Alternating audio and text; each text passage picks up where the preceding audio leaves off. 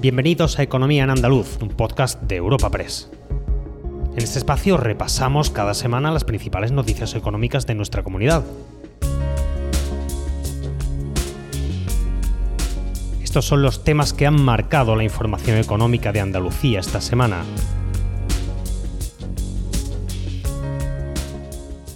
El anuncio del Gobierno de destinar 50 millones de euros al Plan Integral de Empleo de Andalucía ha sido una de las noticias positivas, sin duda, de esta semana en el ámbito económico. El Servicio Público de Empleo Estatal, tras la aprobación en el Consejo de Gobierno, va a conceder ese importe en forma de subvención para el desarrollo del citado plan. La Comunidad Autónoma de Andalucía, a través de la Consejería de Empleo, Formación y Trabajo Autónomo, deberá aprobar e implementar el Plan Integral 2021 con las medidas de políticas activas de empleo. La subvención se instrumentará a través de la firma de un convenio entre la comunidad autónoma y el SEPE y de manera general permitirá poner en práctica actuaciones de apoyo a la inserción de las personas desempleadas basadas en la información, orientación profesional, motivación, asesoramiento y determinación del perfil profesional de manera personalizada. Espacio patrocinado por la Asociación de Trabajadores Autónomos ATA.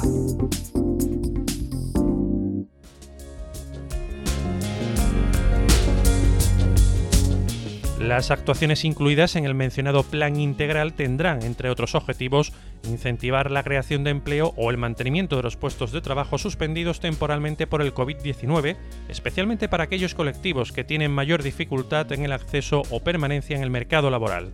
El plan también desarrollará medidas en colaboración con los gobiernos locales que mejoren la empleabilidad de los colectivos más afectados por la pandemia y que ofrezcan una mejor adaptación a la nueva realidad de las personas trabajadoras andaluzas.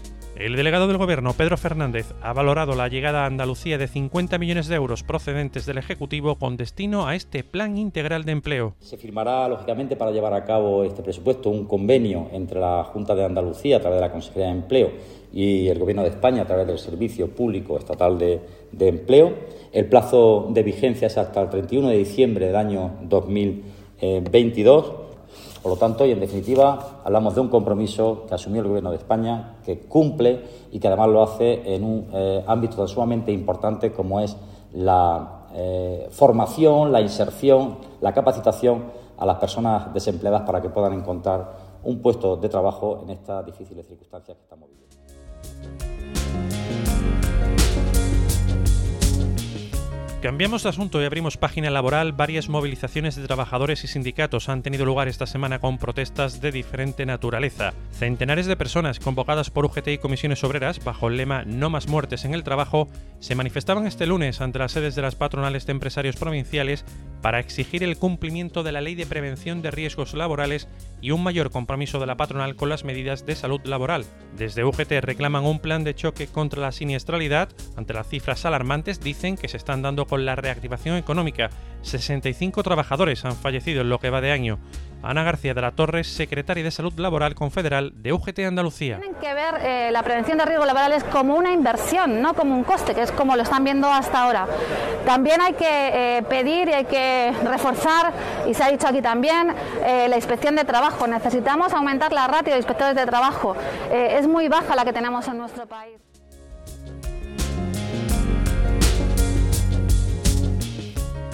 Desde Comisiones Obreras se ha criticado la escasa implicación y cultura preventiva en el tejido empresarial, en opinión del sindicato, y los incumplimientos de la normativa en prevención de riesgos laborales por parte de los empresarios. Para Comisiones, ha llegado el momento de la rebelión preventiva frente a los incumplimientos. Así lo ha manifestado Pepe Casas, secretario de Salud Laboral en Comisiones Obreras Andalucía. Una cifra escalofriante que demuestran que la seguridad y salud laboral sigue siendo una cuestión de segundo orden en muchas empresas. Hay que evitar esta sangría de accidentes laborales, cueste lo que cueste.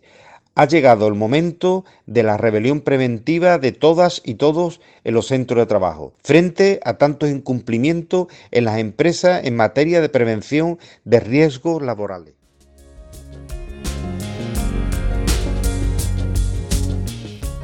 Sector del vacuno de leche también se ha manifestado esta semana en Sevilla para reclamar al Ministerio de Agricultura, Pesca y Alimentación que intervenga en el mercado por unos precios justos, ya que el sector, dicen, se muere. Piden un precio mínimo del BRIC en los lineales de comercios y grandes superficies. La manifestación, apoyada por las principales organizaciones agrarias y sindicatos, partía desde el Palacio de San Telmo, sede de la Junta de Andalucía, y finalizaba junto a la delegación del Gobierno. La Secretaría de Ganadería de UPA, Francisca Iglesias, ha lamentado las cuantiosas pérdidas para los ganaderos porque el coste de producción es superior al precio que reciben por litro de leche. Estamos perdiendo durante cada mes entre torno a 1.200, 1.400 euros por explotación. Así no se puede mantener. Nosotros estamos pidiendo primero que se haga una, inspección de oficio de la ICA para que se comprueben que los contratos son totalmente ilegales, que no cumplen con la ley de la cadena. Hasta ahora el Ministerio no ha dicho nada, por eso estamos hoy aquí. Porque el Ministerio tiene que respondernos, pedir que haya una campaña de promoción.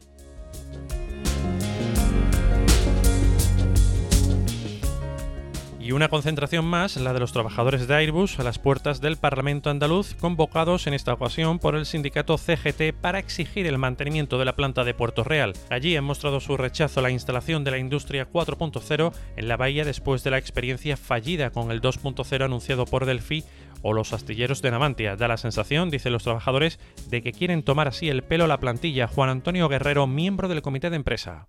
En España hay tres plantas y evidentemente no vamos a permitir que se cierre ninguna de las tres que hay de operaciones, pero muchísimo menos podemos permitir que esta planta se cierre en un sitio tan castigado geográficamente como puede ser la Bahía de Cádiz.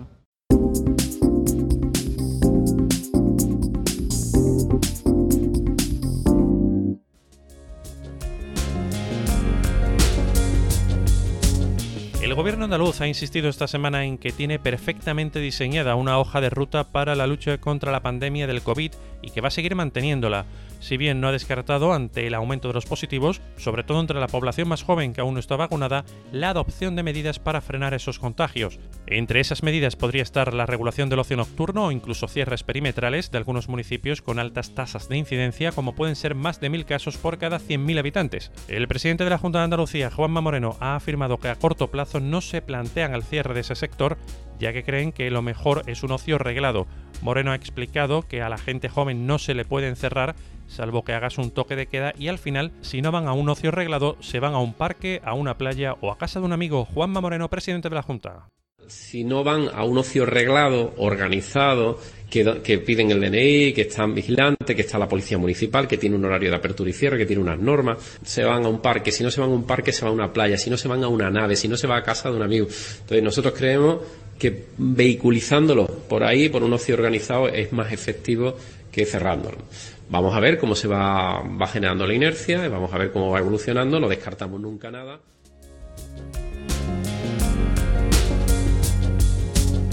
Y un asunto más al cierre. La Consejería de Transformación Económica, Industria, Conocimiento y Universidades convocará en las próximas semanas una línea de ayudas cuantificada en 2,5 millones de euros destinada a promover en el ámbito del comercio y la artesanía el asociacionismo y las relaciones de cooperación entre las empresas de ambos segmentos como vía para mejorar su competitividad.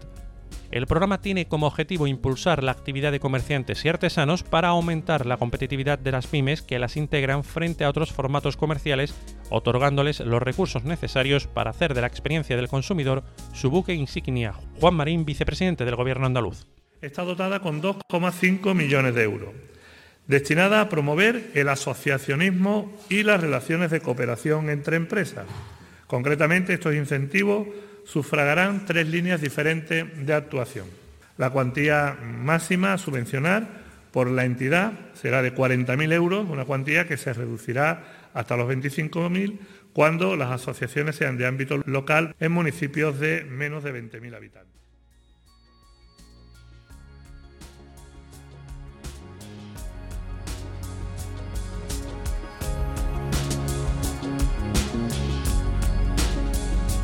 Recuerda que puedes encontrar estas y otras muchas noticias económicas en la sección Andalucía, en nuestra web europapress.es. Puedes suscribirte a este programa y al resto de podcast de Europa Press a través de Spotify, Apple Podcast, Evox o Google Podcast.